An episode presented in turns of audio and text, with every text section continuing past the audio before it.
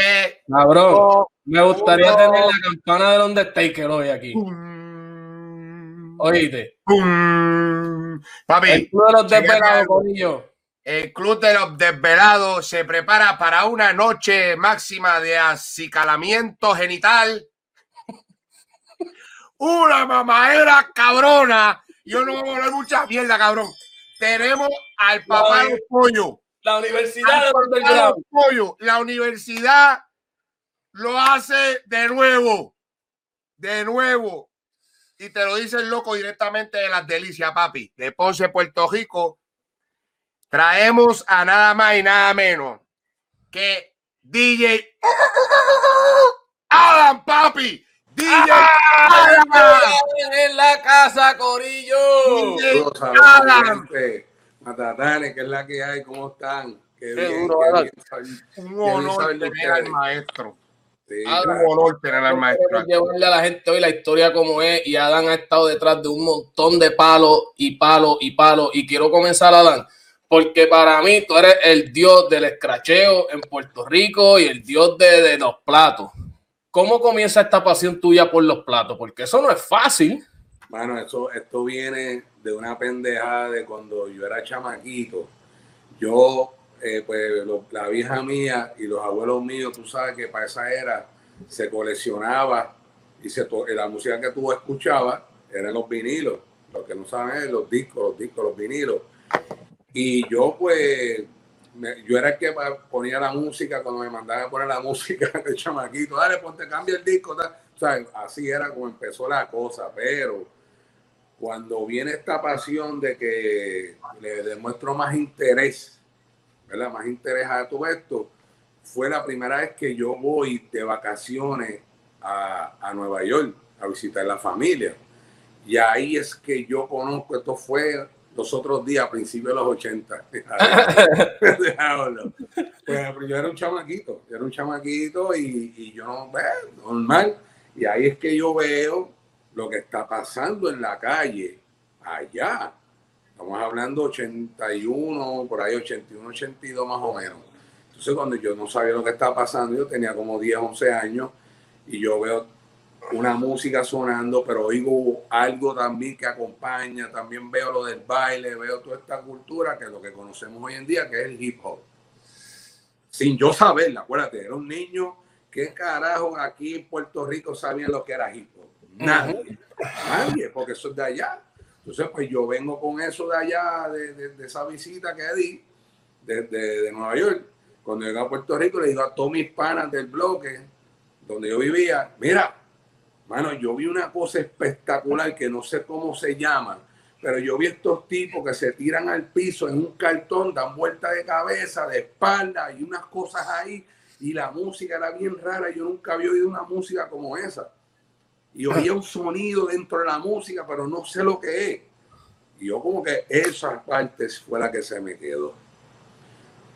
Poquito dande- dándole un poquito de fast forward, pues entonces ya ustedes conocen que es que entra la fiera Puerto Rico de la pendeja esta del breakdance. Ahí entra el breakdance, lo que nosotros decíamos electro y breaking. Era así que le decíamos, eso de que nosotros decíamos hip hop, eso es, eso es- eso es- Mentira, era electro y breaking. Era Ah, baila electro breaking, ese y baila breaking. ¿Qué tú electro. bailas? ¿Piso o electro? ¿Breaking o electro? Así era. Pues, ¿qué pasa? Pues ahí, pues como yo era b-boy, b-boy es el bailarín, ¿tú me entiendes? Pues yo bailaba popping arriba, como decías tú, yo bailo electro, así que decíamos. Ok. Pero ¿qué pasa? Pues yo sigo escuchando la música, toda esta pendejada, yo digo, mano, yo estoy oyendo un sonido ahí, que rayo será ese instrumento? Esta historia yo la he contado un montón de veces y la gente se muere la risa. Pues, y, y me dio con eso, con eso, pues ¿qué pasó? Un día, mi abuelo era músico también, entonces yo le digo a él, óyeme, tú estamos hablando a principios de los 80, 83, por ahí. le digo, este, al abuelo mío le decía Fico, papi Fico. Digo, papi Fico, ven acá, oíste esto. Chamaquito yo, pongo el cassette donde sale la canción famoso de este, de este legendario artista, de que uno creador de música que mucha gente no sabe, pero también él influyó mucho en la música electrónica. Él se llama Herbie Hancock. La canción se llama Rocky. Todo el mundo sabía esa canción, pam, pam, Sí, sí, sí. ¿sabes que hay una parte que es el solo Ajá. del DJ. Y ahí rompe chua. Y yo ahí como que hipnotizado. Eso, eso, ¿qué rayo es eso? Y entonces le pregunto a mi abuelo, mira, ¿qué rayo es eso? ¿Qué, qué, qué, qué instrumento es eso? Y él ahí bien serio, pero bien serio el tipo. El abuelo me mira ahí. Mmm, ¿sabes lo que es eso? Yo sé lo que es eso ya. Yo dime, dime que yo, eso es lo que yo quiero, eso es lo que yo quiero bregar, porque ese sonido que me gusta dentro del ritmo y esto, eso es un guiro eléctrico. Ya,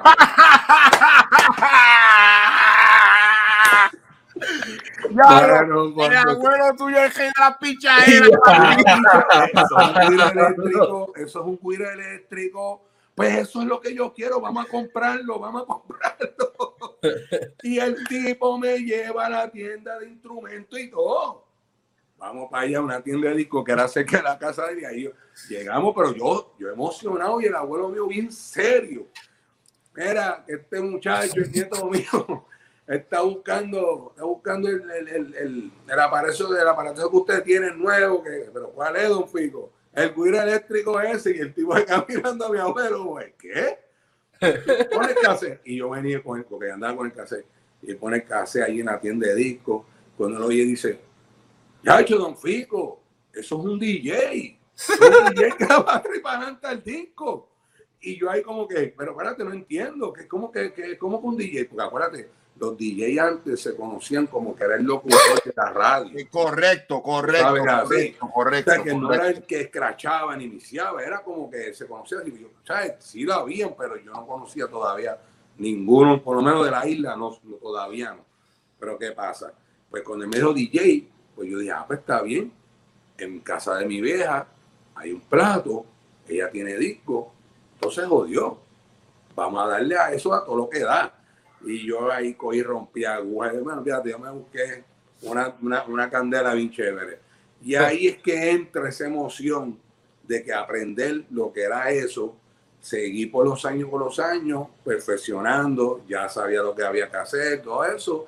Y entonces ahí es que entra Adam a la escena cuando empieza el rap en Puerto Rico. ¿Entiendes? Lo que pasa es que yo nunca tuve la oportunidad de, de grabar, por lo menos en esa época, estamos hablando pre-Vico, pre-Rubén, pre-Bru, o sea, ya yo sabía porque yo tenía un montón de amistades, pues, como yo, yo me crié con todos estos muchachos, con Horny, Panty, más un, un montón de panas míos, Tego, este, todos ellos, pues, ¿qué pasa? Pues, este, yo estaba en esa de que yo quería, yo quería aprender a hacer ritmo, quería escrachar, quería hacer todo, ¿entiendes? Pero no es como ahora que tenemos la ventaja que tenemos todas estas cosas para, ¿verdad? La tecnología, que todo lo podemos hacer en una computadora. Antes no era así y ustedes saben muy bien que también no creían en, en qué carajo son esta gente, raperos, qué carajo eso es rapero. ¿Me entiendes? Porque na- nadie creía en esto, nadie, nadie, nadie. Entonces nos veían a nosotros como unos anormales. Ah, eso es una fiebre. De la fiebre esa la música, esa electro boogie, esa. Porque así es que nos decían. Wow. Y decía, esto va para encima, esto va más grande de lo que se imaginan. Entonces ahí es que yo empiezo a escuchar. Tenía un montón de panas, como te dije, un montón de panas que eran New Yorkers. Y ellos me hablaban las historias de Nueva York, de los raperos de allá, para allá. Entonces yo decía, esto es lo que yo quiero hacer, pero aquí, ¿entiendes? Sin conocer a nadie todavía del género ni nada. Vamos allá, y entonces de momento es que yo empiezo a, a escuchar un tipo por ahí que le llamaban Pico. Y yo, pero es que esto es lo que yo quería brejar con alguien. Coño, pero que nítido está, cool. Ahí siguen saliendo más. Salieron más. Salieron más. Y dije, yo sabía que esto iba a explotar aquí. Porque yo lo quería ver en español. Y tú, y tú, y tú saliste después de todos ellos, en la escena, como tal. Yo, en la escena yo estuve adentro, pero no tuve esa oportunidad hasta que fue como en el 89, que de ahí viene la mala suerte. Digo mala suerte porque en el 89 hay un productor que era conocido en ese tiempo que estaba bien encendido, se llama Barón López. Ajá. Pues, ¿qué pasa? Él estaba encendido, él estaba haciendo casi todo, le hizo muchas cosas para Vico, con otros grupos como los eh, que esos son raperos de ese tiempo. ¿Qué pasa? lo conozco y él tiene un proyecto que eran varios artistas de acá de parte y salieron, grabaron muchas personas en diferentes partes de la isla, de todos lados de Ponce, de allá de Macao, de Carolina. Era, estaba bien cool el proyecto, pero ¿qué pasa? Lo engavetaron porque ese fue el año que vino el huracán Hugo. Hugo. ¿Entiendes? Y eso lo engavetaron por el revolú, no pudieron sacarlo, qué sé yo cuál fue la pendeja, y se quedó todo ahí. Pues ahí yo tenía mi primera participación para que la gente me escuchara, escuchando y cuestión y ayudando en los, eh, eh, en, lo- en los beats. No lo, no lo hacía yo, pero daba las ideas. Y no se dio. Y así, Adam continuó más adelante, pero ya venía con la mentalidad que quería sacar, quería sacar. Y es que ahí viene el cambio del rap al under, como le decíamos. ¿Entiendes? Yo me encuentro en ese momento, en esta situación, porque ya entonces pues, me conocían por los paris, por todos esos paris que yo hacía en todos los lados, en cuanto a caserío, en cuanto a variedad, en cuanto a todos los lados. ¿Qué pasa? Y, yo tenía ya ese ojo para eso. Entonces, pues, ahí es que yo empiezo a conocer a todos estos chamacos pero todavía ellos no estaban, acuérdate, todavía no existía Dinois. Playero, playero existía, obviamente porque hacían los ritmos de también de Vico, sí, y sus cosas, pero no existía, o sea, lo, lo- lo que le llamamos los mixtapes. El, el disco, sí. Sí, los, Los- los discos de playero como empezamos. Los mixtapes, eh, por eso que tú ves que dice eh, fulano y tal, volumen tal. Eso fue así que empezó ese vacilón. ¿Usted cree que aquí todo el mundo, nosotros sabíamos que esto iba a explotar así como está esto ahora mismo? No, porque esto era algo que nosotros grabamos para nosotros, para el consumo de la calle. ¿Entiendes? Ese mixtape, voy a hacer este mixtape, voy a meter canciones de afuera, pero con gente de aquí. Eso era la cosa, ¿entiendes? Y resultó, no fue hasta que cuando, como les dije antes, ahí es que viene ese cambio, cuando suena general en Puerto Rico. Ujú. Cuando suena el general en Puerto Rico y dice, wow, esto no es rap, esto no es, que esto es, esto es reggae y dancehall, pero en español. Wow, qué bufiado. Y como lo, y lo entendemos, lo podemos consumir más porque lo entendemos, el jamaiquino no lo entendemos mucho.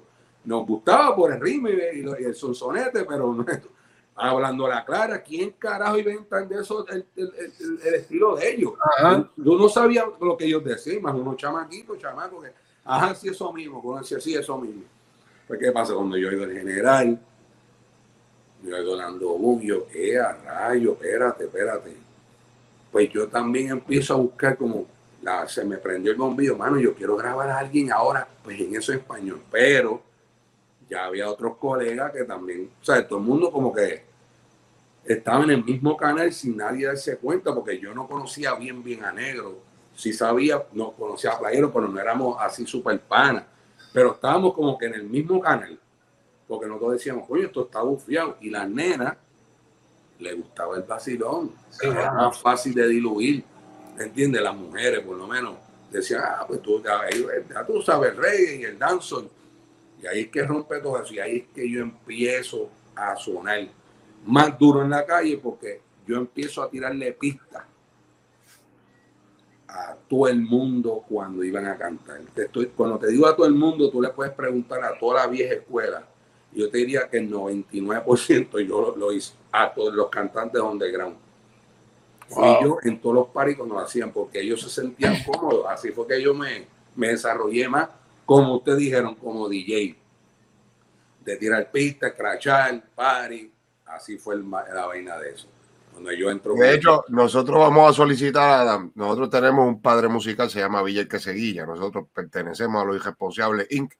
ok, Es una familia de, de un estudio musical. Ahí está Filo el Movimiento y Villa que Seguilla y Villa que Villa Seguilla nos vio nacer. Y este, vamos a ver si podemos cuadrar. Pues te pagamos lo que sea, que nos dé unas clasecitas de, de escracheo a Villa que Seguilla, ok. porque hemos tenido varias, varios encontronazos. ¿Sí? Porque sí, él es el mejor DJ del mundo. No estoy mintiendo. Villa es el mejor DJ del mundo. Ok. Pero de momento le da con escrachar. Y te voy a decir, ha mejorado, oye, ha mejorado del cielo a la tierra. De verdad. Del cielo a la tierra. Muy bien, eso está bien. Pero del cielo a la tierra mejora. Ok. Mira, Así que si por favor tú le puedes dar ciertos consejos, porque él es, él es- bueno, ese hombre yo lo amo con mi corazón porque es verdad. mi padre musical, mi padre musical, mi respeto bueno. de toda la vida. Ahora la orden siempre- Escrachando a mi hermano, a veces yo hago como que, espérate, ¿qué pasó aquí? Ok. Se te fue un puntazo por donde no era. Oh, espérate, Ah. esquiva ese otro, esquiva ese otro que no iba ahí. Pero, pero Villa, te, te como quiero, si estuviera jugando, Es mi- como si estuviera jugando Guitar Hero. Ah, Se nos fue una hora. así, ¿te acuerdas? En el PlayStation que había uno así de la de DJ, como DJ. Hero. Oye, Sí, pero claro. oye, te voy a decir algo, Adam. Dímelo. la gente de hoy en día tiene que estar bien consciente que, ah, eso es scratchar. Le tiraron scratch. Pues les voy a decir algo: los loops que ustedes usan en sus canciones, la gente nueva de hoy en día, De hoy en día. eh. este tipo era el que los hacía. Sí, mano. Este tipo era el que. Chaca, chaca, chaca. Sí, sí. había que, mira, era dejarle un solo. Es prácticamente otro instrumento musical. Mismo. El que le, le agrada, el que le es. encanta el escracheo. De verdad, tú entiendes que hay que dejarle un solo a esa parte. Porque es un arte, es un arte. Y después caer en donde tiene que caer después, ya eso. Exacto. Eh, Explícale a tu Adam, porque yo no sé. Exactamente, porque eso es lo que yo le explico. porque yo, yo, yo tengo unas secciones los miércoles en la escuela de unos muchachos de DJ. Yo le enseño a los chamaquitos. Y entonces, cuando yo le hablo a ellos, yo les digo: Mira, ustedes tienen que ver esto, no que el tipo que está levantando las manos y la gente está brincando. Para mí, eso no es. Eso no es.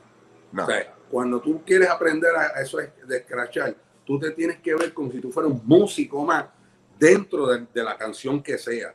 Y como tú acabas de decir, en un momento dado, donde la canción va tiene que respirar, ahí es que tú entras. Eso no es que tú vas a estar toda la canción como un loco. No, eso no es así. Entonces, hay muchos DJ que piensan que es así. Y le digo, no, no, no, no. Tú eres un instrumento más. No te vayas por encima de la window como que vas a opacar todo lo que está pasando, porque entonces lo que soy es un reguero. Entonces, pues ellos ahí van entendiendo, oh, ya veo, tú sabes, todo tiene su momento. Como tú sabes, como en la salsa. Cuando viene el timbalero, déjalo quieto. Y ya El está. tipo va a tirar su solo. Tú no Claro. vas a ver a la gente cantando en encima. Le Sí. Es lo mismo. Le hizo efecto el 20 que se. Ah, no, ¿verdad?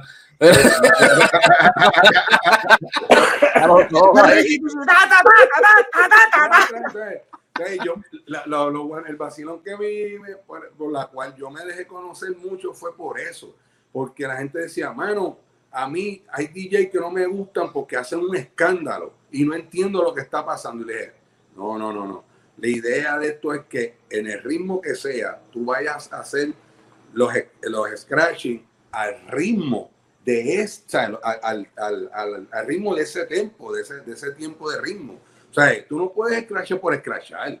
O sea, hay gente que piensa que eso es así. No, tú, tienes que ser- tú, tú eres melódico, tú eres, como dije anteriormente, vaya la redundancia, eres un instrumento más. Era un instrumento. ¿Entiendes? Así es esto, es como Y-. ¿Quién es el primer artista que DJ Adam produce para, un, para una producción? Wow, gracias, gracias. Bueno, este Eddie D fue el primero. Él hizo un disco que se llamaba Eddie D and the Ghetto Crew. ¿Ustedes saben cuál es ese? Que él sale con Pitbull al frente. Sí, sí. Ese sí. disco lo produce un buen amigo mío, se llama Sammy Fisher, con él. ¿Qué pasa? Eddie había acabado de salir de Equipo el Posse de bailarín. Entonces, pues el chamaco, yo lo conozco así, random, en, en un evento. Entonces me dice, coño, DJ Adam, estoy, estoy haciendo un disco para que me haga un scratching. Yo digo, dale, tú, aquí está mi número, me llama, vamos allá. Entonces estamos hablando como para el 92, por ahí, yo creo que fue. Ajá. Ese fue ese disco que saca 92, 23, algo así, eh, no me acuerdo bien. Pues para ese tiempo, ahí fue que la primera vez yo hago algo como tal, que ya la gente pues empezó a... Fue, fue, fue difícil hacer una producción como Mayan. Mano, si tú supieras, brother, yo grabé como a 60 personas. Wow. Porque yo era un tipo en aquel entonces, cuando salieron todos estos verdugos. En Mayan tú estabas escrachando también ahí en, en Sí, vivo. ya yo, a ese era el pick mío. Entonces, A mí me- lo que me hacían era que me invitaban en, la- o- en otras producciones para yo hacer el crasheo, pero los créditos no salían. Ajá. Me pagaban, porque como para que dijeran que los scratches fueron ellos. Pero la Ah, gente sabía que el estilo mío era el mío, nadie era igual que yo, o sea, todo el mundo tiene su estilo. Eso era bueno de antes también. No todo el mundo escrachaba igual. ¿Tú me entiendes? Que es- es- no es como pasa ahora, que ahora, eh, hablándote en los términos de, de- de los DJs, hay muchos DJs que scratch y tú oyes y tú no sabes quién es quién. Hoy en día, lo mismo pasa en la música, ustedes lo saben. Hoy en día yo me confundo quién es fulano y quién es Perencejo cantando. Yo dije, pero Sí. espérate, Sí. esta es la misma canción, este es otro tipo. No, ese es otro. Y ese es otro. Y ese es otro. Y ese, ¿yo qué? Pero con la Bro, misma yo melodía. escuché la canción de Mexicano en Mayan Mira, y papi, óyeme, yo decía, pero ¿cuándo Mexicano va a parar? si ustedes supieran que ese matatán, Wow. él, él llega, él llega en la del, pero bien duro, está bien activado. Porque el mexicano, que Dios lo tenga en la gloria, era un tipo. Yo le decía, tú eres tripolar. Y él se moría de la risa. Porque él tenía muchos personajes. Ustedes saben cómo era esto. ¿Qué pasa? Pues él llega, porque yo lo había citado, ¿verdad? Para que vaya a grabar, para que tire mi disco. Claro, claro, porque yo lo había conocido en un talent show. En un talent show ahí en Fajardo. Y cuando yo lo vi, yo dije, mano, este tipo tiene algo que no es lo que está pasando en estos momentos, o sea, en esa era. O sea, cuando todo el mundo ya estaba en el, en el, en el under, yo veo a este tipo y digo, no, no, no, este tipo es como que un personaje rabioso, esto. Ojalá lo pueda enganchar. Y así mismo, el tipo llegó, yo lo digo, pues dale, enséñame las canciones.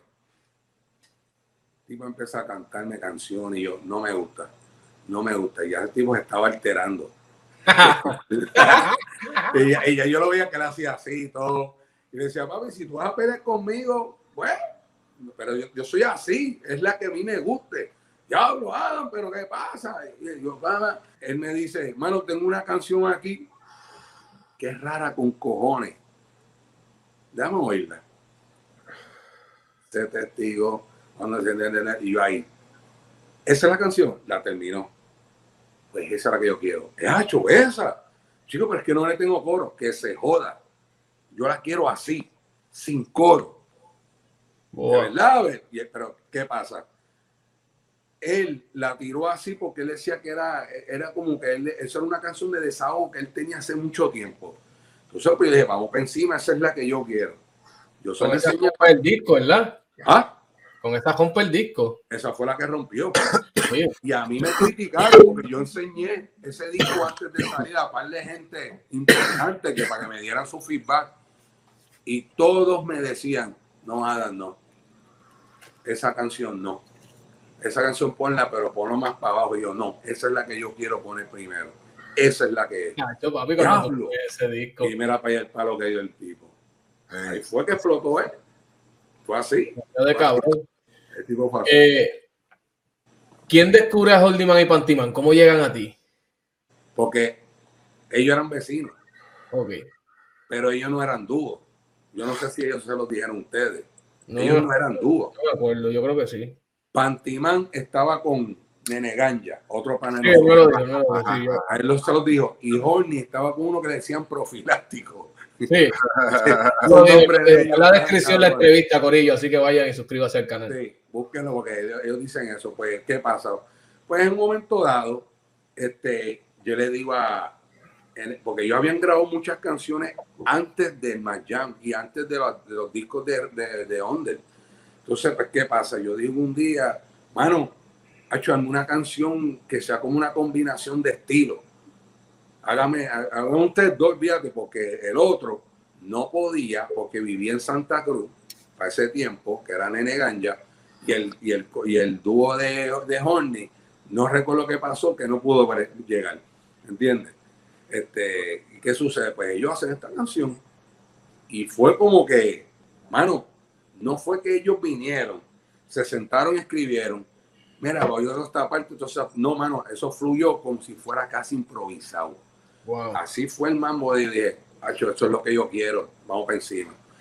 Pero que yo los conozco de toda la vida, tú sabes, desde que éramos chamacos y todo eso. ¿Y dónde lo sacas a ellos por primera vez tú produciéndolo?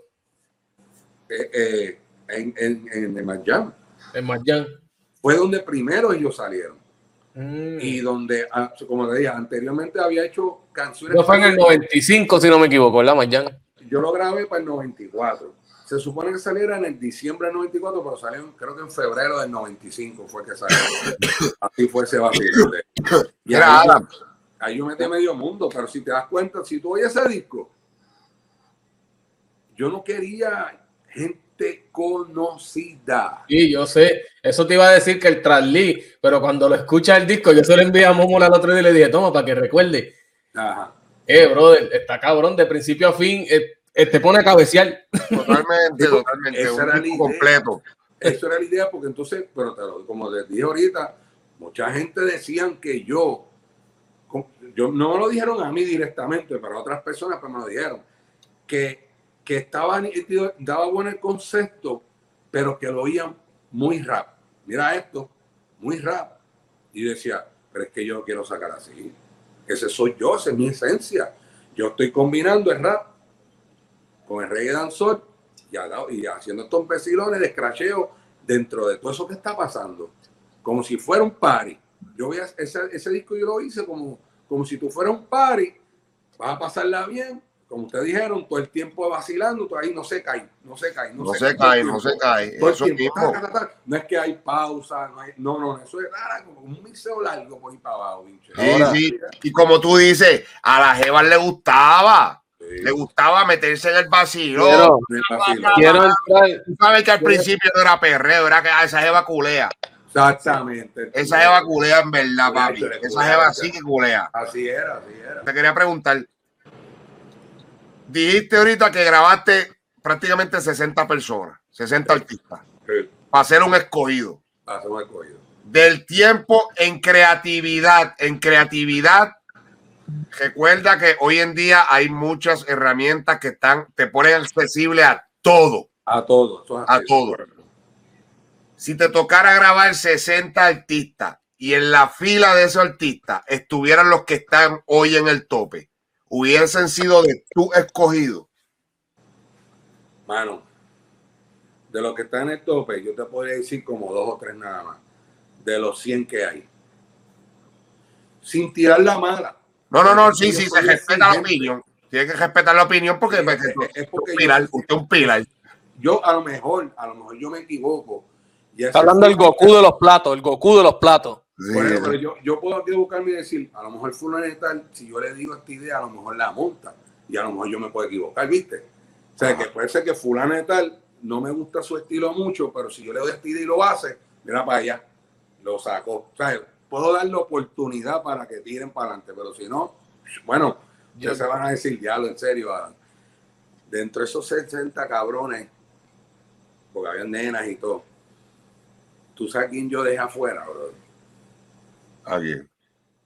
Teo Calderón. Anda para el carajo. Anda para el carajo.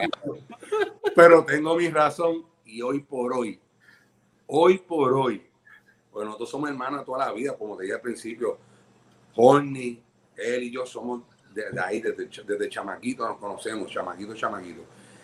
Pero hoy por hoy, el tipo me da las gracias, brother.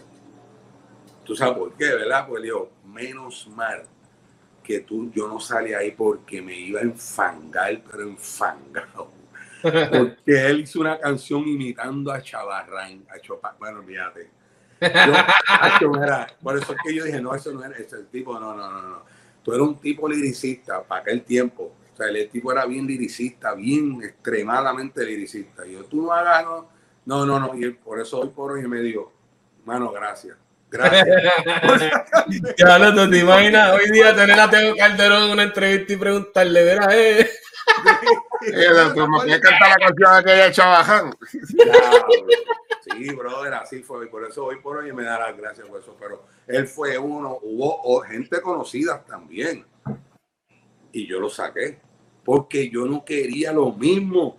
Yo quería estos chamacos nuevos. ¿Te acuerdan? Uno de los chamaquitos, los- el, grupo de los- del trío de los chamaquitos, Triganta, los chamaquitos, los Sí. chamaquitos explotaron una cosa brutal que decía, diablo, estos chamaquitos que eran de Loíza. Hacho, papi, eso fue un palo. O sea, que yo quería eso. Estos chamaquitos, estos muchachos. O sea, ese era el concepto mío, siempre era así.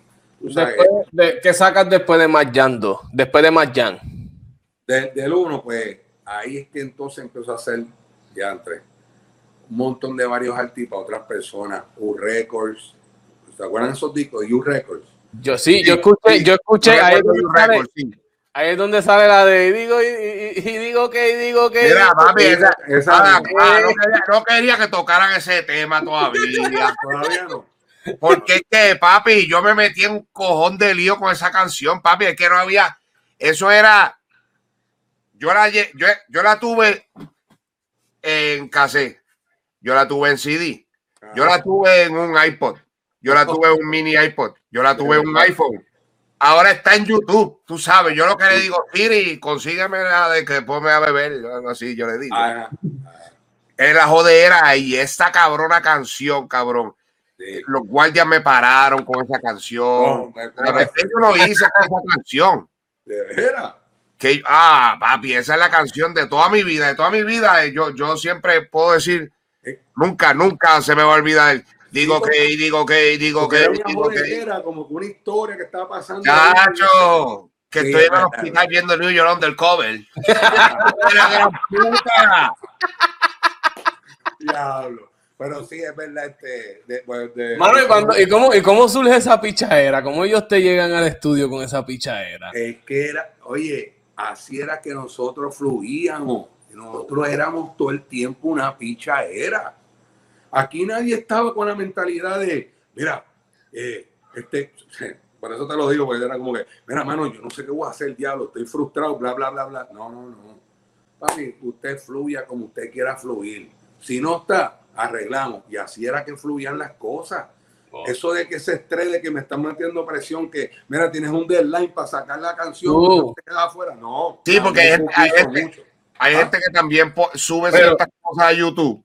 Sí. y entonces eh, ponen lo que ellos saben de, pero Sí. no tienen la total información. Por eso existimos nosotros. Nosotros, tú sabes cuántos podcasts están por ahí hablando de que si los vías de escuela, que sí. Y nosotros al fin hemos tenido el placer de, a- de, eh, mostrarle a la gente, mira, no son vías de escuela, son artistas que hoy por hoy siguen trabajando, porque esto no es un deporte que te pusiste viejo y te tuviste que quitar, papi. Quitar, sí, ya- ya Aquí.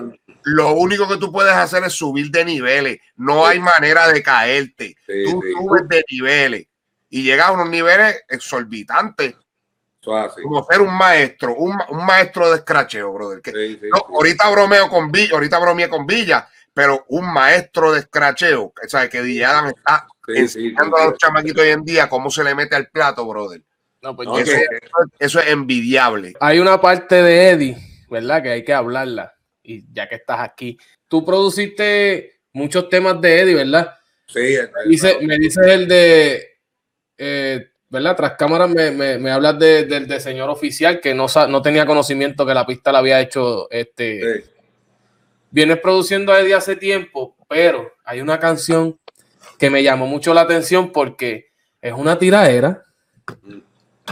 Para personas inteligentes. Y Adam, y Adam, inteligente y querer, espérate, que yo creo, perdóname, Méndez, tú vas a terminar la pregunta ahora mismo y vas a exponer de lo que estamos hablando. Pero quiero que la gente entienda que lo vamos a exponer aquí en los desvelados, porque nosotros somos seres inteligentes y cuando vemos maestros en actuación solamente prestamos atención y aprendemos. Y de este tema hay que hablar. Hay que hablar porque está sólido, está sólido. Yo, tan pronto producción me envió el video, yo dije, anda para el carajo. Y tuve que preguntar, ¿cuándo salió esto? ¿Esto salió ayer? ¿Esto salió ayer? Y, y- y yo creo que Méndez sabe más, así que él te hace, dirá. hace, hace varios años, ¿verdad? Eh, yo estoy viendo el video, haciendo un, review, haci- haciendo un review de DJ Adam. Y pues me, me- veo que DJ Adam ha producido a. Y yo, wow, pues Eddie D me gusta. Me pongo a buscar canciones que ha producido eh, eh, Adam de Eddie y me encuentro con el video de la canción de Eso no va conmigo y me pongo a escucharla. Pero que cuando de momento yo estoy mirando y escucho los platos, y yo, espérate, papi, es que nadie toca los platos así y le, pon- y le pongo pausa y miro el video y yo, ¿qué carajo hace Adam ahí? Eh, Ahí me invitaron para ese, ese, ese En una tiraera. pero ese ritmo no lo hice yo. No. No, no, no, no, no, no, no. No, no estamos diciendo que tú produjiste la canción. Ah, los, con los escracheos de esa canción. Los escracheos, los escracheos. Tu arte, tu arte participó en el tema. Ajá. Lo que nos lleva a mirar el video varias veces y Eh, prestar atención a lo que está diciendo el señor para ese momento. Eddie Ávila, que está despidiendo a Eddie D, Exactamente. pero con unas líneas contundentes para el Sí. gran jefe. Eso es así. Así es. Unas líneas muy reales, una, una cosa de que, ¿sabes? Se cae de la mata. Claro, porque él está diciendo su sentir en ese momento, lo enojado que estaba. Así Se fue. sabe también que en cierto momento la industria, si te bajaba el dedo, quedabas apagado Así mismo es. de por, de por vida. Así mismo es. Lo, lo- no sé por qué lo sé, pero lo sé. Sí, de verdad, sí. Por así. culpa de quién sería, pero lo sé. Pero, Pero es lo que me. Dímelo. sí sé que en ese momento esa canción no fue expuesta como debió ser expuesta y llegar a los sitios donde tenía que llegar porque la canción está sólida y fue directo, el mensaje fue directo. Claro. Y tú sabes quién era el que estaba subiendo cuando salió. Por lo canción. tanto, la industria bajó el dedo, pero estamos en el 2021 Hugo. y ya nadie se puede callar, nadie puede callar a nadie. Nadie, nadie, nadie puede mandar sí, que los Ah, ah, sí, ah. chequéate la tiraera de, de Eddie Ávila al Big Boss con el gran máster en los platos ahí, papi. Taca, taca, taca. Mano, ¿Tú sabías, tú sabías lo, para lo que eran los, los platos? eso era así. Ajá. a, a eso es lo que voy a hablar. Ajá. Eso es lo que voy a decir. Mira, Eddie y yo, no, nosotros tenemos que, nosotros somos unas personas que nos comunicamos con los ojos. Entonces, ¿qué pasa? Ya yo conozco cómo es él y ya él conoce cómo soy yo, entonces él viene con esta bichadera. Hacho Adam, tengo una canción de un desahogo, un desahogo. No me dijo tiraera, no me dijo nada. Necesito que haga unos cortes. Yo digo, pues, déjame oír la canción. Boom. Y yo me la quedo mirando. Diablo, hermano, qué rayo. En serio. Y él me hace. Yo dije, tú sabes que usted es mi hermanito y yo no te voy a dejar arrollado. Pero yo espero yo no buscarme una candela por esto. Vamos a hacerlo. Así fue. Cuando iré, yo, si algún momento dado tengo que hablar con el man, porque yo también lo aprecio un montón y somos panas, ¿tú entiendes? Cuando estamos hablando del Big Boss, de, de Ramón, pues si tenemos que hablar, hablamos. Pero como esto fue una colaboración, no es que yo le dije a él, tú vas a hacer esta canción. Ajá, ajá. O sea, yo dije, yo estoy aquí. ¿Qué tú necesitas de mí? Que tires corte, mamá, el bicho. Pues yo lo voy a tirar. yo lo voy a hacer. No te preocupes con el flow que tú quieras. Bla, bla, bla. Y él emocionado. Y pues ya tú sabes, y, y pasó lo que pasó. ¿Sabes? Que salió el tema, todo eso, todo el mundo me cayó arriba. Porque acuérdate, como él dijo un tipo fantasma, aparece y se desaparece. Pero este que está aquí no es así. Este que está aquí está en todos los lados. Pues para ese tiempo yo estaba estudiando mucho con Tegu. Pues a mí me empezaron a preguntar lo mismo que ustedes me están diciendo. Ya, entre Adam, pero ¿cuál fue tu reacción cuando, hermano, este, ay, yo respeto lo que Eddie estaba diciendo, respeto lo que pasó con él, con, con, Raymond, con Raymond y él, yo no me meto en eso. Él me pidió este favor, yo lo voy a hacer. No hay problema, yo hago el corte, salió como salió. Aquí estamos. Cualquier cosa, hablamos. El que quiera hablar conmigo, que hable conmigo. Y tú sabes, como ustedes dijeron, salió el tema, pero sí, yo sentí como que no le dé mucha luz a eso. No le dé mucha luz porque Eso, a eso me refería. va a traer controversia, tú sabes. Y como todavía estaba en crecimiento esto de, la- de las redes sociales y todo, todo porque entonces que todavía no está. Si esa canción llega a salir hoy, Uf, Uf. Papi, con, con Instagram, Nacha, Placha, Chacha, Pacho y 40 mil WhatsApp. todo, todo. Yo te digo, otra cosa. ¿qué pasa? Que las redes sociales, esa, esa, esas son las herramientas. Ujú. Así se usa la herramienta de las redes sociales, el Ujú. bochinche, todo eso. Sí. Hubiese salido a este tiempo una canción de esa calibre que no va a haber control de decir. Sí, no, no, no hay censura. no hay censura, no hay break, No te va a ir de aquí para allá, no la puedes bojar ya del sistema, se fue por todos lados, Sí. ya pasó. Y ustedes Pasó. saben muy bien que con tú y eso, que son cuántos años tiene ese tema. Como 10 o 11 años. Como 10, como, como 10, 11 años salió ese tema. Y hoy por hoy, que los chamaquitos buscándola, tú sabes, dicen, mira, y esa canción, mira, esta. o sea, yo he visto a los chamaquitos Sí. buscando, pero eso, ¿sabes? Porque ellos no sabían cuando eso salió. Ya, lo tirando el Big Boy, ya tú sabes.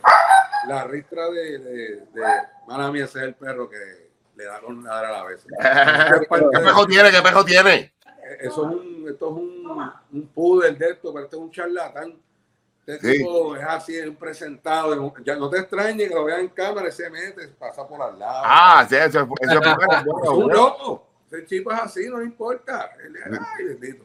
Pues la cuestión es esa, pues, eso es lo que yo digo de ese tema. Este, y de verdad, pues, yo entiendo que, que hubo su polémica y hubo su cosa, y muchas personas de la industria dijeron, mano, Eddie estuvo mal, pero a la misma vez decían, pero eso es Eddie. Ahí está. ¿Entiendes? Así, así, no hay más nada que buscar. Eso de que, de- no, yo, yo decía lo mismo, ese es Eddie. Brother, cuando ese tema salió, yo me quedé de que la, la, la, la, la quija mía quedó acá. Sí, Ah. Es que no lo que dice. ¿Sabes? Yo, me, yo no me quiero imaginar la impresión tuya de que, de que cuando, te, cuando te lo pusieron por primera vez así el tema. Ay, ¿Qué le dice? ¿Qué le dice? Es un desahogo. Y después que termina la canción, la cara de Adam tiene que valer un millón de pesos. Pero es que tú me, en el video, cuando el, el vacilón fue, que yo creo que en una de las tomas, cuando yo termino el scratch o algo como que, diablo.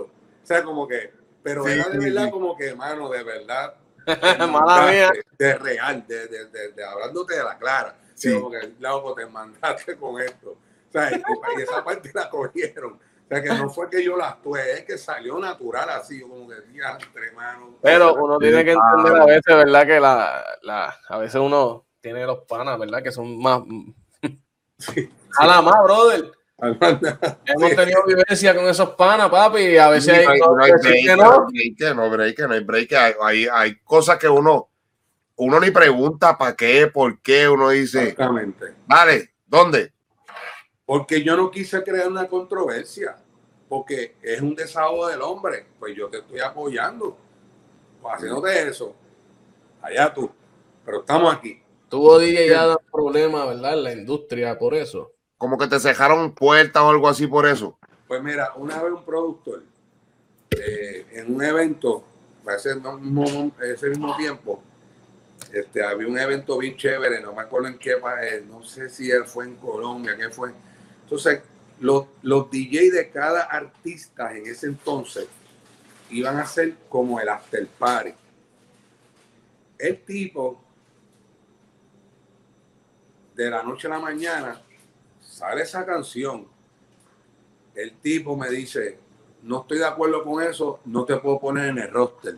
Y yo, en el roster, ¿qué pasó? Pero un problema, ¿qué, qué pasó?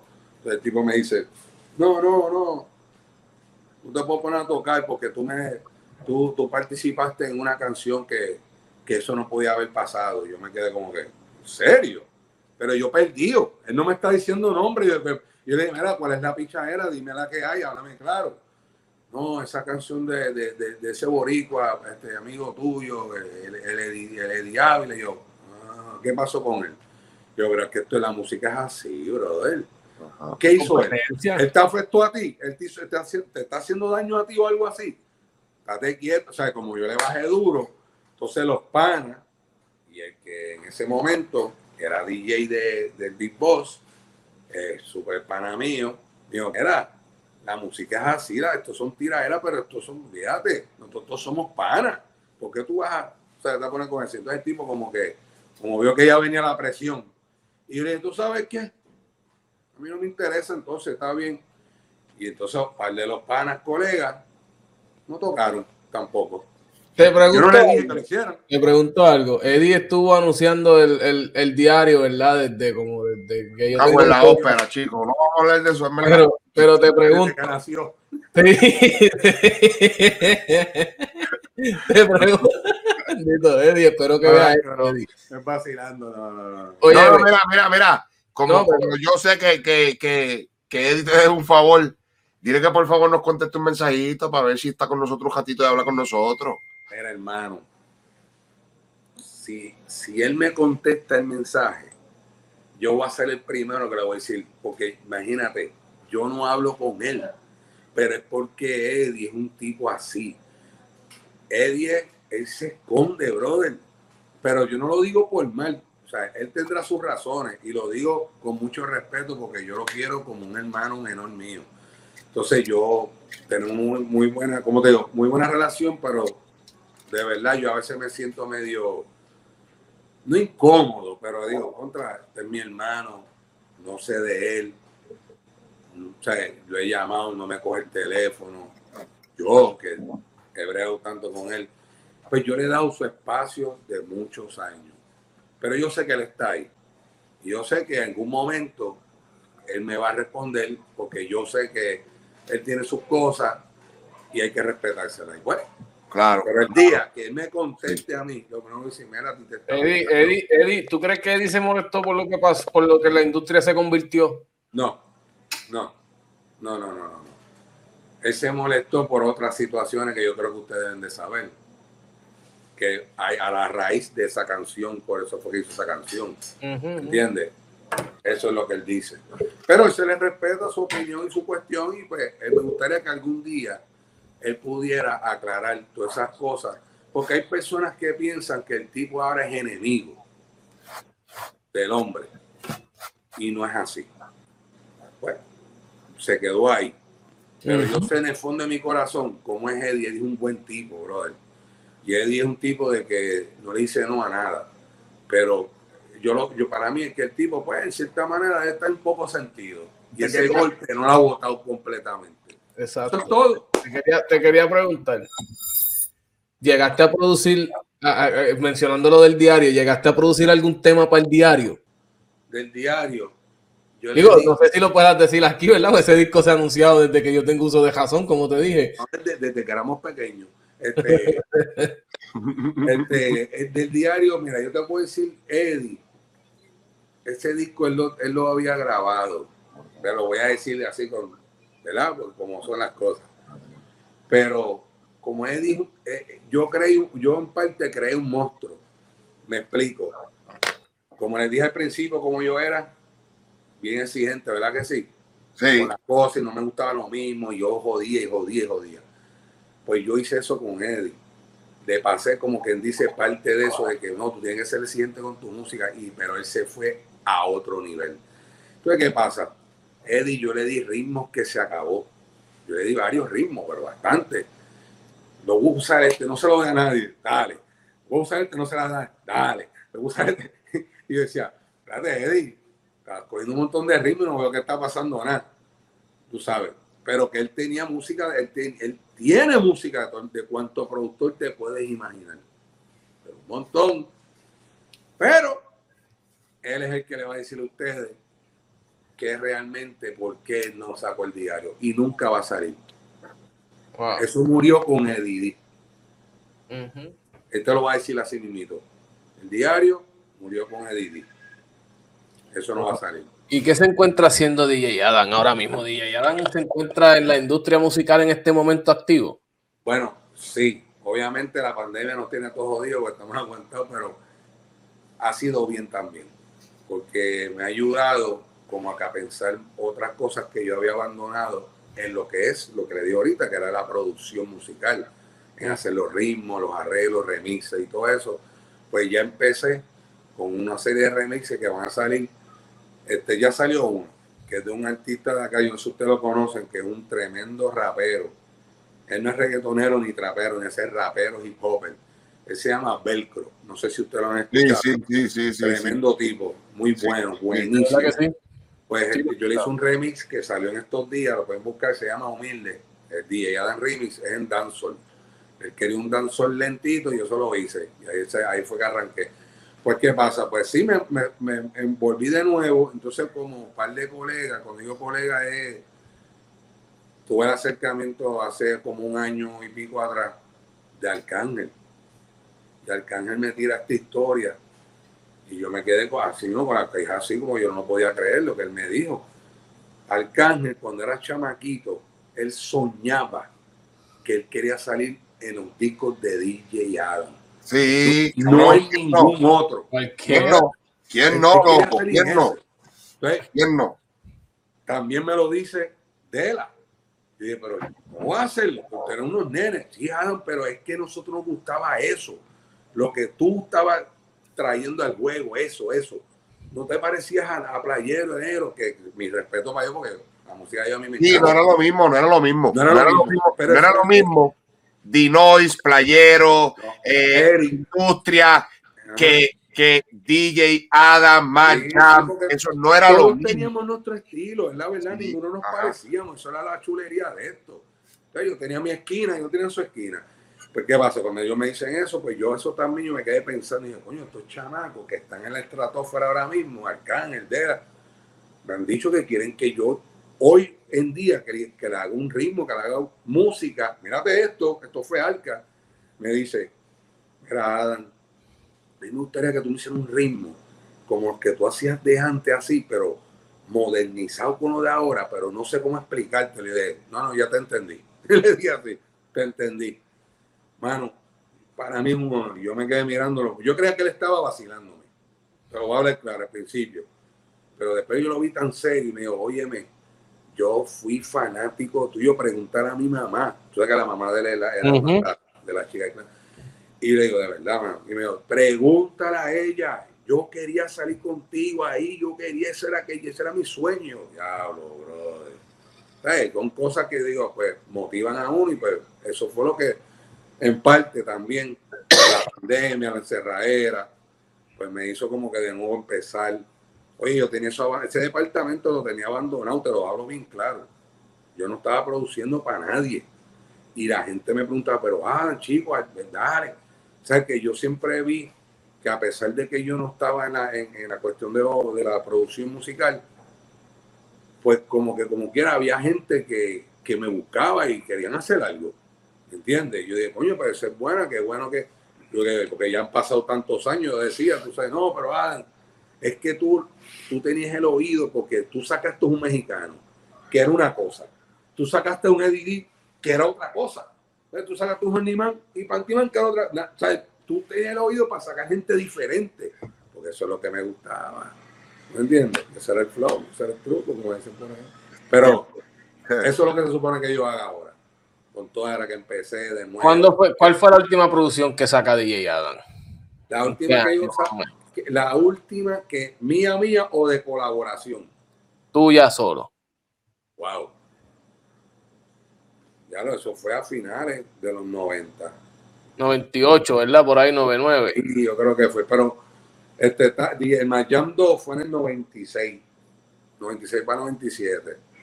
Pero entonces, de, de ahí en adelante, era todo Tú hiciste- colaboración. Tú hiciste un, un reggae love, algo así es que Ese se llama. mismo. Yo odio ese disco. Pero ¿por qué? Pero lo odio, oye, porque yo no soy un tipo de música romántica, yo era hardcore.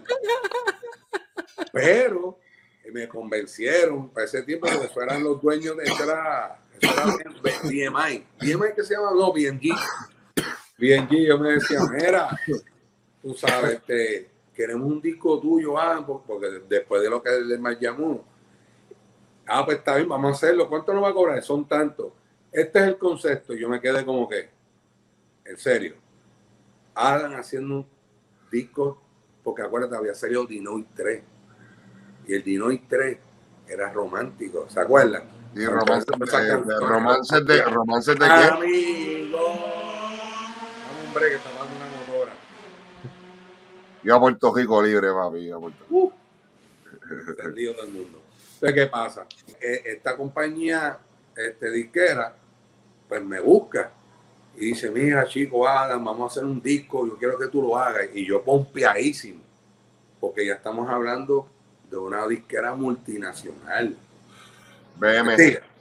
Pues uno dice, pues vamos a ver que, que está entre lo que traen aquí. Cuando me dan el concepto, yo me quedé como que. ¿Qué éxito tuvo este disco? ¿Esperaba?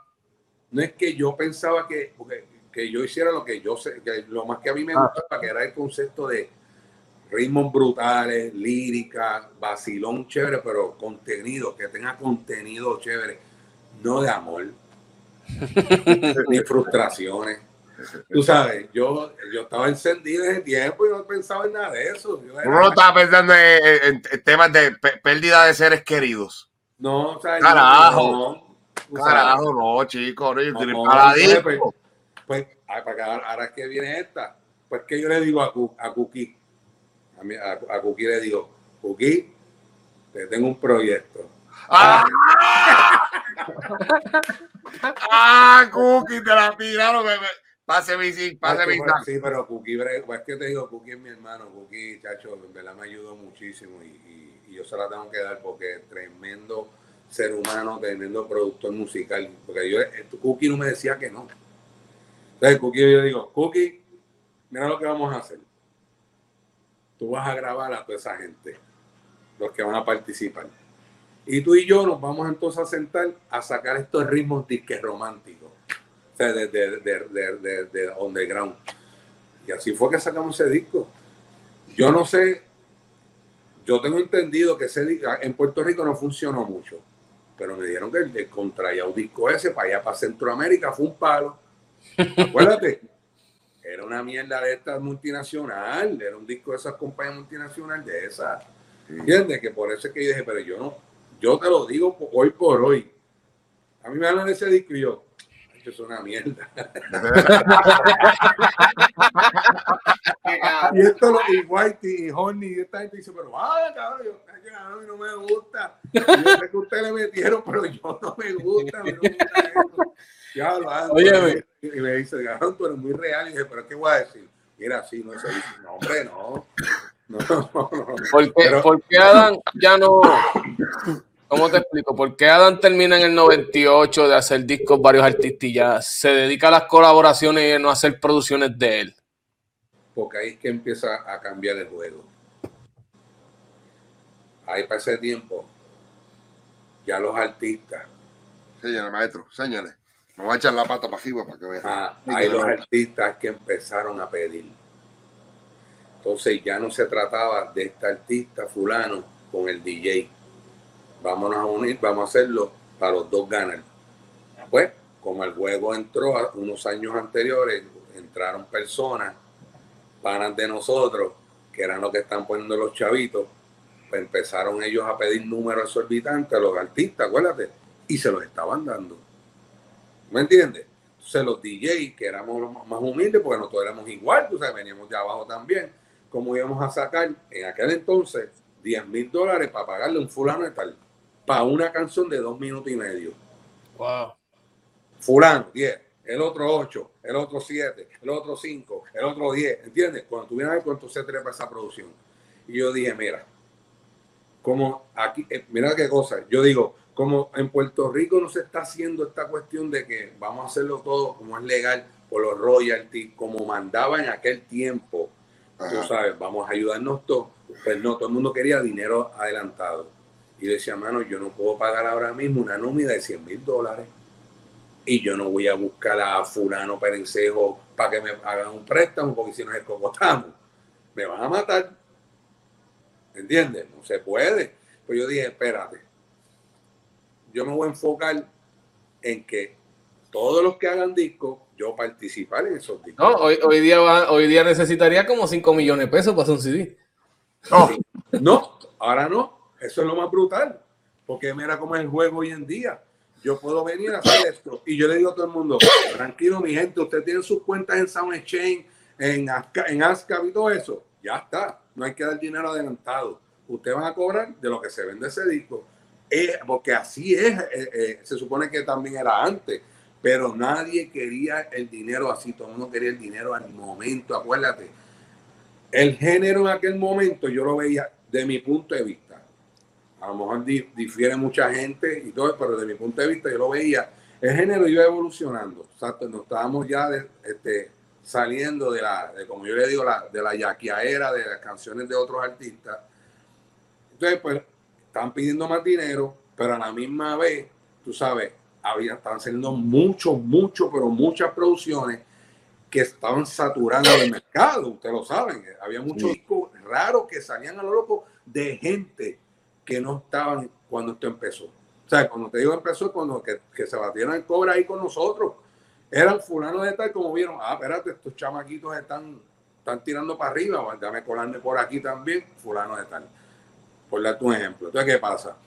Pues como yo vi todos estos cambios y todo eso, yo dije, mano, de verdad, de verdad, de verdad, yo no, yo no, yo no estoy para tener una discusión con un fulano perencejo cuando me venga con ese flow a pedirme un fracatán de dinero, porque lo voy a mandar para el carajo, honestamente. De mi hermano, eso no es así. Pero ellos no, ellos querían todo, así era, al momento. Pues porque yo creo que, yo te digo la verdad, a lo que voy, muchos de ellos muchos de ellos no pensaban que ese género musical iba a estar donde está hoy. Muchos de ellos. Porque acuérdate, ya, la batería se está gastando. Este, este, muchos de ellos no pensaban, porque acuérdate, esto empezó como un vacilón, el underground empezó como un vacilón de nosotros, los DJ metiendo para que, como expliqué, fulano de tal, tú le metes, tacho, tírame esta canción en español, tírala, tírala ese era el vacilón. Pero siguió evolucionando y seguía hasta que empezó a hacer sus canciones originales y todo. Pero yo creo que nadie pensaba que el underground, después reggaetón, iba a ser el, el género número uno ahora mismo mundialmente. Yo lo veo así. En el 2021 que tú dices, mano, yo que he ido a tantos países, yo me quedo como que, wow, en todos los idiomas, brother, con los ritmos de nosotros. Sí. En todos los idiomas. Sí. Y, tú dices como que, wow. O sea, yo no, eso yo no lo veía venir. Yo te lo juro que no. Yo pensaba que se iba a quedar en algo como en la zona latinoamericana. Yo no pensé que se iba a brincar el charco. Te lo juro. Y con el diablo, espérate, ¿qué es esto? Y cuando yo vi, empiezo a ver que hay que, hay que viene al principio de los 2000, que es que sale este fenómeno, porque así fue, que fue cuando salió Tego. Ajá. Cuando sale Tego, ¿qué pasó? Todos esos, todos esos gringos y todos esos, morenos de allá. Fue, el, afro, el afro, afroamericanismo. El afroamericanismo consumió a los boricuas a todos. saber lo que todo. Tengo pana, DJ Moreno, me decían, yo, yo no entiendo lo que este, este man está diciendo, pero lo entiendo. O sea, yo no entiendo el español, pero sé lo que él me está queriendo decir yo. Esa es la idea. O sea, que él hizo el crossover ese, que estaba bien difícil hacerlo en el mercado anglosajón. ¿Entiendes? Y por ahí entró medio mundo. ¿Sabes? Después vino Yankee, pero no Omar. Pero yo recuerdo como hoy. Así que yo decía, ya entre, bro, yo no lo podía creer. O sea, yo decía, ahí fue que yo dije, esto es serio. No, Tego viene hace tiempo, pero la primera vez que yo escuché a Tego fue con Eddie en, en Peligro de Extinción. Peligro de Extinción. Y yo dije, ¿qué carajo es esto? En peligro de extinción. Todo el mundo. ¿Sabes algo? Una, una leve historia pequeña de, de lo que tengo ahí. Michael. Michael de Michael y Manuel. Lo oyó ahí. Y él me dice a mí, Adam, tú que eres bien pana del man. Ese tipo se monta en un reggaetón, la va a partir con esa voz. Me lo dijo Michael antes de que saliera Cosa Buena, que fue el primer reggaetón que él hizo en el disco de Planet Reggae. Y yo lo miré y le dije, ¿verdad que sí? ha hecho eso mismo, yo lo vi en un ritmo reggaetón, esto se jodió. Michael, de Michael Manuel, me lo dijo. ¡Pum! Dicho y hecho. Yo me quedé como que, diablo, bro, qué cosa cabrona. Y así fue, con ese Nacho está cabrón. Si seguimos contando historias, vamos a estar aquí toda la noche, Adam. Sí, sí, yo. Corillo, Vayan a la descripción, les voy a dejar las producciones de DJ Adam que están en YouTube. No sé si es el canal de Adam, pero, No, no, yo, yo lo tenía y me lo hackearon. Mira, Ah, pues, pues. no, pero les voy a dejar en la descripción temas de DJ Adam para que sepan quién es, producciones en las que él ha estado y colaborando. Corillo, suscríbanse al canal. La, la entrevista a Holdiman y Pantiman está en la descripción. Metan mano. Gracias, Adam, por haber estado con Gracias, nosotros. gracias, gracias, Gracias, gracias, maestro. Gracias, gracias. No, De verdad que sí, para mí es un placer. De verdad que sí. Gracias, Adam. Y estamos siempre a la orden, que ya ustedes saben, me pueden llevar cuando quiera y seguimos vacilando, hablando de cosas de la historia. Gracias, Adam. El Corillo del Club de los Desvelados, Corillo, la Universidad del Underground lo hace de nuevo.